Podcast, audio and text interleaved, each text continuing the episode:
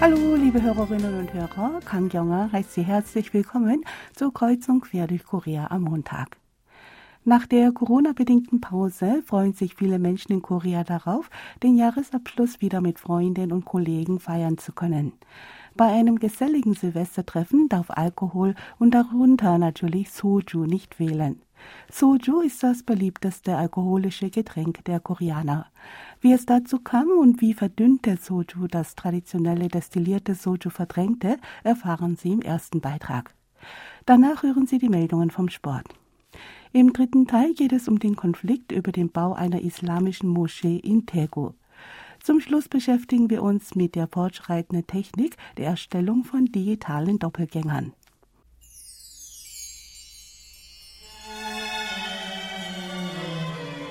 Vorerst ab etwas Musik. Petty Kim singt White Christmas.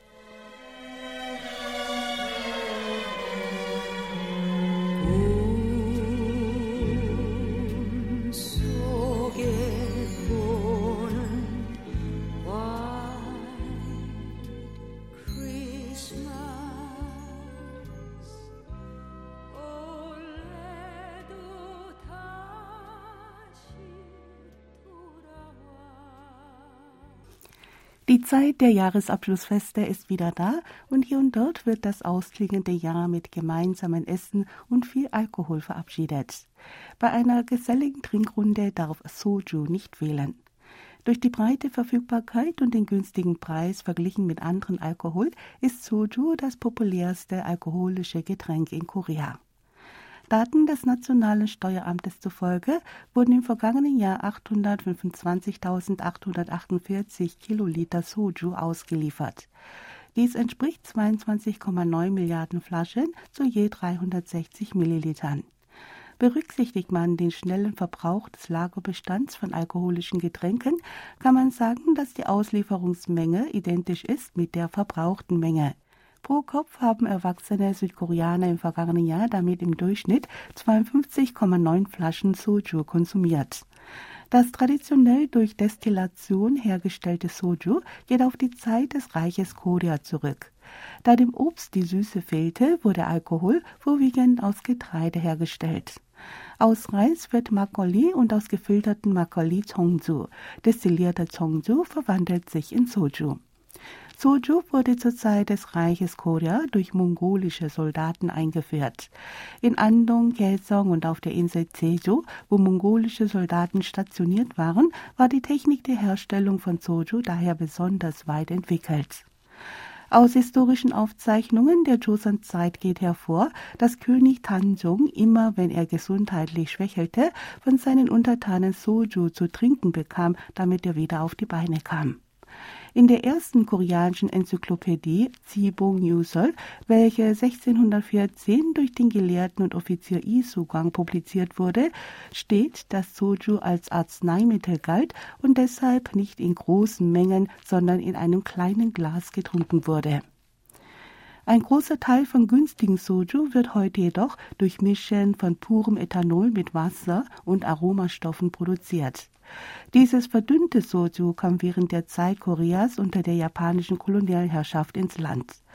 Zutaten wie Mais, Hirse oder Süßkartoffeln werden gegärt und mehrere Male destilliert, bis Alkohol mit einer Reinheit von 95 Prozent entsteht.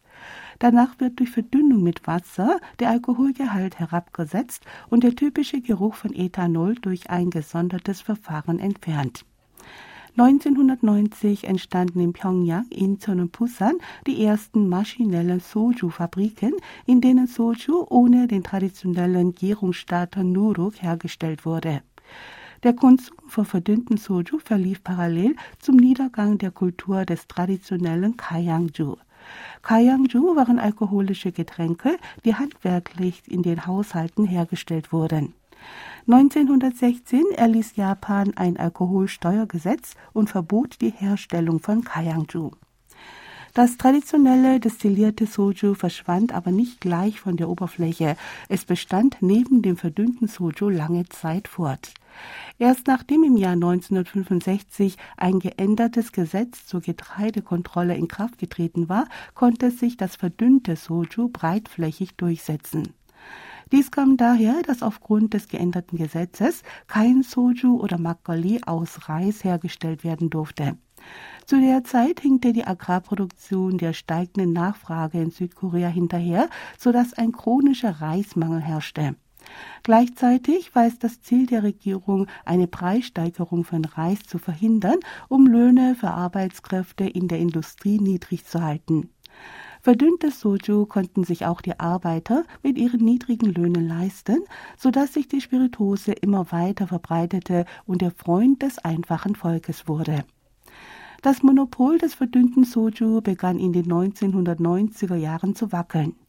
1977 erreichte Südkorea eine hundertprozentige Selbstversorgung bei Reis und die Produktionsmenge von Reis erreichte 1988 mit 6,05 Millionen Tonnen ihren Höhepunkt. Der Konsum von Reis ist hingegen seit 1979 rückläufig. 1995 wurde die Herstellung von destillierten Soju daher wieder offiziell genehmigt. Die Menge des ausgelieferten destillierten Soju stieg seitdem beständig an und erreichte im Jahr 2017 1203 Kiloliter.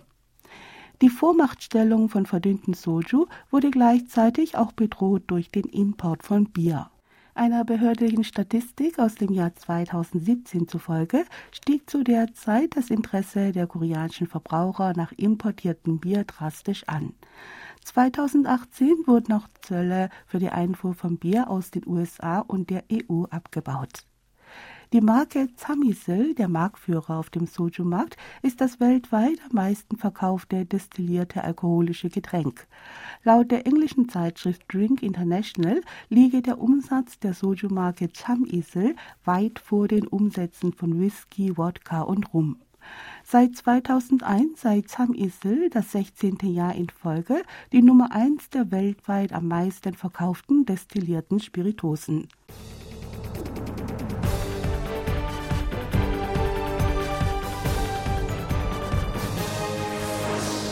Zeit für die Sportmeldungen. Heute mit Thomas Kuklinski am Mikrofon.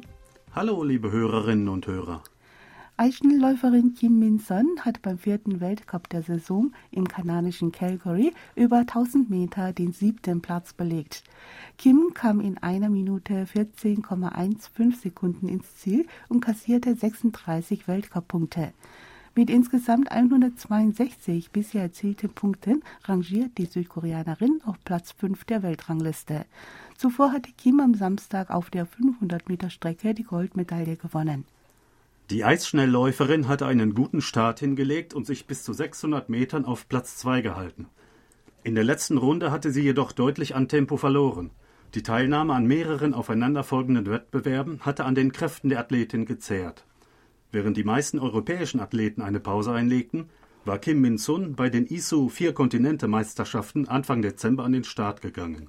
Auch in Calgary konnte sie sich keinen Tag ausruhen. Nach ihrem Goldmedaillengewinn über 500 Meter nahm sie den Tag darauf an der Disziplin Team Sprint teil. Bereits körperlich erschöpft ging sie über 1000 Meter an den Start. Ihre stärkste Rivalin Jutta Leerdam ging als Siegerin über 1000 Meter hervor. Die Niederländerin hatte sich den Tag davor ausgeruht und war topfit für ihre Paradedisziplin.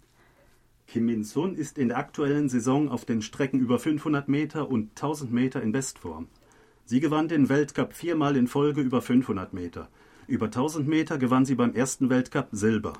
Nun zur nächsten Meldung. Schwimmer Hwang Sonu hat bei der Kurzbahn-WM in Melbourne über 200 Meter Freistil gewonnen.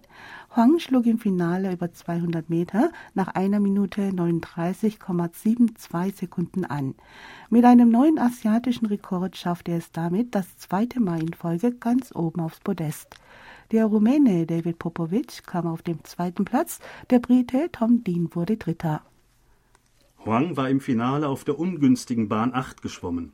Auf den ersten 175 Metern befand er sich trotz des Handicaps in der Spitzengruppe, auf den restlichen 75 Metern hatte er kein einziges Mal die Führung abgegeben. 200 Meter Freistil ist die Disziplin, in der Huang bei einem großen Wettkampf erstmals eine Goldmedaille gewann. Bei der Kurzbahn-WM im letzten Jahr in Abu Dhabi schlug er mit einer Minute 41,60 Sekunden als Erster an und rückte in die Weltspitze auf. Zu dem von Paul Biedermann im Jahr 2009 aufgestellten Weltrekord trennen ihn nur noch 0,35 Sekunden. Zu der Zeit waren Ganzkörperschwimmanzüge noch erlaubt. Zu dem Weltrekord, den Yannick Arnell 2012 ohne Ganzkörperanzug aufgestellt hatte, trennen ihn nur 0,02 Sekunden. Und hier die letzte Meldung für heute. Das Bild von den südkoreanischen Fußballnationalspielern, die nach ihrem Sieg im letzten Gruppenspiel gegen Portugal zusammen den Ausgang des Spiels Uruguay gegen Ghana verfolgten, wurde von Reuters unter die zehn besten Szenen der WM in Katar gewählt. Der dramatische Einzug Südkoreas ins Achtelfinale kam auf Platz zwei der besten Szenen der WM. Reuters zufolge sei die Besiegelung des Spielsiegs durch den Treffer von Hwang Hee-chan in der Nachspielzeit erst der Anfang eines langen Wartens gewesen. Die koreanische Mannschaft habe sich auf dem Spielfeld zusammengerückt, das parallel stattfindende Spiel Uruguay gegen Ghana etwa zehn Minuten lang anschauen müssen, um Gewissheit über ihren Achtelfinaleinzug zu erhalten Uruguay führte zu dem Zeitpunkt mit 2 zu 0. Südkorea konnte nur weiterkommen, wenn dieser Spielstand bis zum Abpfiff erhalten blieb oder Ghana einen Treffer erzielte. Sollte Uruguay einen weiteren Treffer erzielen, wäre Südkorea aus dem Rennen gewesen. Torwart Kim Sung-yu sagte, er habe das Gefühl gehabt, das Spiel wolle einfach nicht enden. Er sei bei jeder Torchance Uruguays in Panik geraten. Die von Reuters gewählte beste Szene der Fußball-WM war der 21 Sieg Saudi-Arabiens gegen Argentinien in der Gruppenphase. Zu den Höhepunkten zählte die Presseagentur auch Cristiano Ronaldos fünftes Scheitern auf den Gewinn des WM-Pokals nach der Niederlage im Viertelfinale gegen Marokko und die erste Schiedsrichterin bei einer Männer-WM.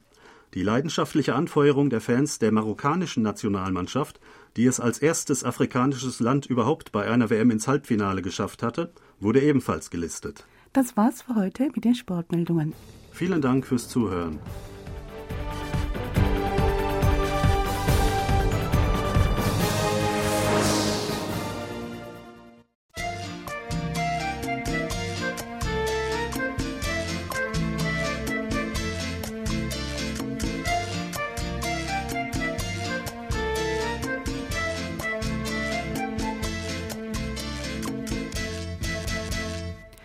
In der Stadt Daegu ist ein heftiger Streit um den Bau einer islamischen Moschee entbrannt.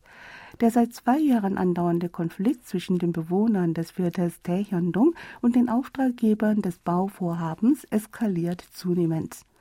Die Bewohner des Viertels haben Bedenken, dass ihr Alltagsfrieden gestört werde, wenn mitten im Wohnviertel ein islamisches Gebetshaus entstehe.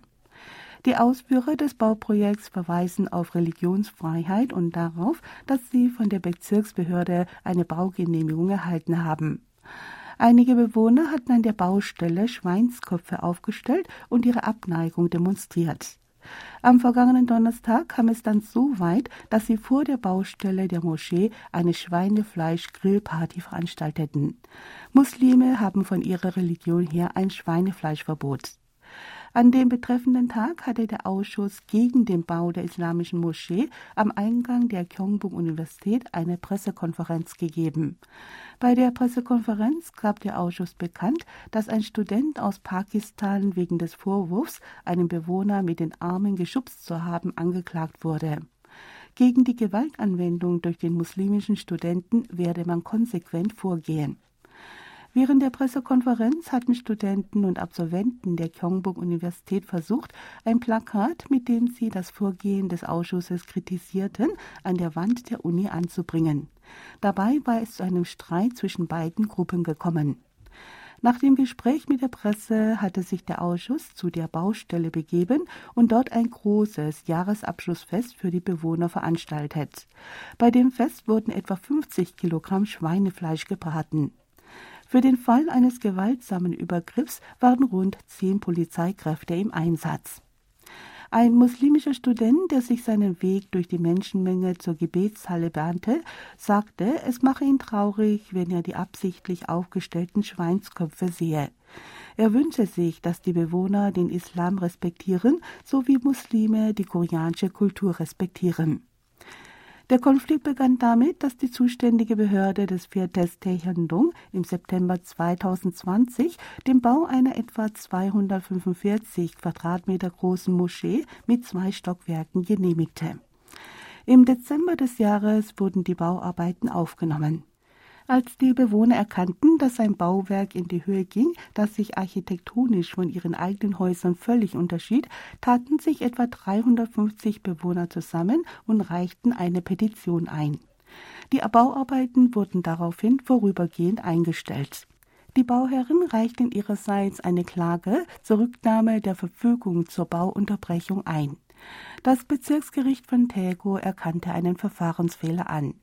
Das Gericht urteilte zugunsten der Kläger mit der Begründung, dass allein wegen einer kollektiven Beschwerde eine Bauunterbrechung nicht verfügt werden könne. Die Bewohner legten zwar Berufung ein, verloren aber auch in der zweiten Instanz und beim obersten Gericht. Im Zuge der Wiederaufnahme der Bauarbeiten verschärfte sich dann der Konflikt mit den Bewohnern. Im August behinderten zwei ältere Frauen den Bau, indem sie sich quer über die Baustelle legten und wurden von der Polizei vorgeladen. Die zuständige Behörde des Bezirks versuchte zu vermitteln, indem sie die beiden Streitparteien zu einem Gespräch einlud, jedoch ohne Erfolg. Ein Beamter der Behörde sagte, dass die Bewohner fordern, die Moschee an einen anderen Ort zu errichten. Die Bauherren bestehen darauf, die Bauarbeiten abzuschließen. Man wisse nicht, wann sich der Streit legen werde.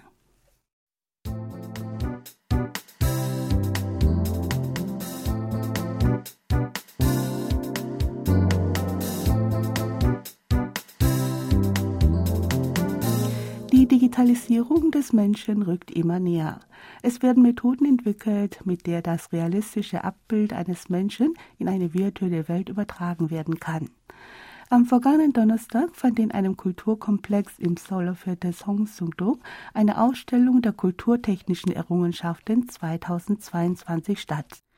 Die Veranstaltung wurde vom Zentrum für die Förderung von Kultur, Sport, Fremdenverkehr und Technik organisiert. Bei der Veranstaltung unter dem Motto In die Welt der unendlichen Kulturtechnik konnten verschiedene Entwicklungen der Kulturtechnik, die bis in die Bereiche Contents, Tourismus, geistliche Eigentumsrechte und Sport vorgedrungen sind, erlebt werden. An der Veranstaltung hatte sich auch das südkoreanische Unternehmen für visuelle Effekte Engine Visual Wave, das für die visuellen Effekte in der Netflix-Serie Hellbound zuständig war, beteiligt. Am Stand zogen digitalisierte Menschen mit einem gewöhnlichen Aussehen, die koreanisch sprachen, die Blicke auf sich. Es handelte sich um das digitale Ebenbild von Sung Sewon, dem Leiter des R&D-Instituts von Engine Visual Wave. Jede Geste und Bewegung wurde realistisch dargestellt. Bei der Erzeugung des digitalen Doppelgängers kamen eine Technik zur Erstellung von digitalen Zwillingen, One Day Digital Twin, und eine von dem Unternehmen entwickelte Technik der sprachgesteuerten Animation Core Labs zur Anwendung. Diese Technik des sprachgesteuerten digitalen Doppelgängers wurde zuvor im September bei der größten asiatischen Konferenz zur Computergrafik SIRGRAPH Asia 2022 vorgestellt. An der Veranstaltung hatten globale Entwickler für Grafikprozesse wie Nvidia, Google, Unity, Pixar, Sony und Dell sowie Experten des Bereichs teilgenommen.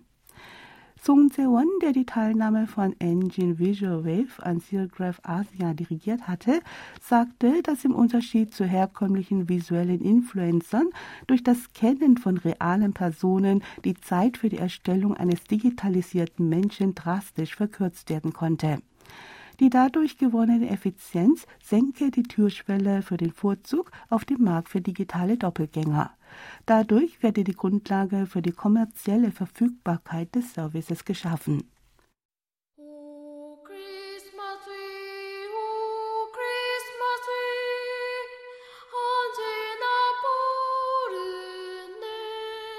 Das war's auch wieder für heute in Kreuzung quer durch Korea. Hören Sie zum Schluss das Lied O Tannenbaum, gesungen von World Vision Son Myung-hil Chor. Und mit diesem Lied sagen wir Tschüss, bis zum nächsten Mal.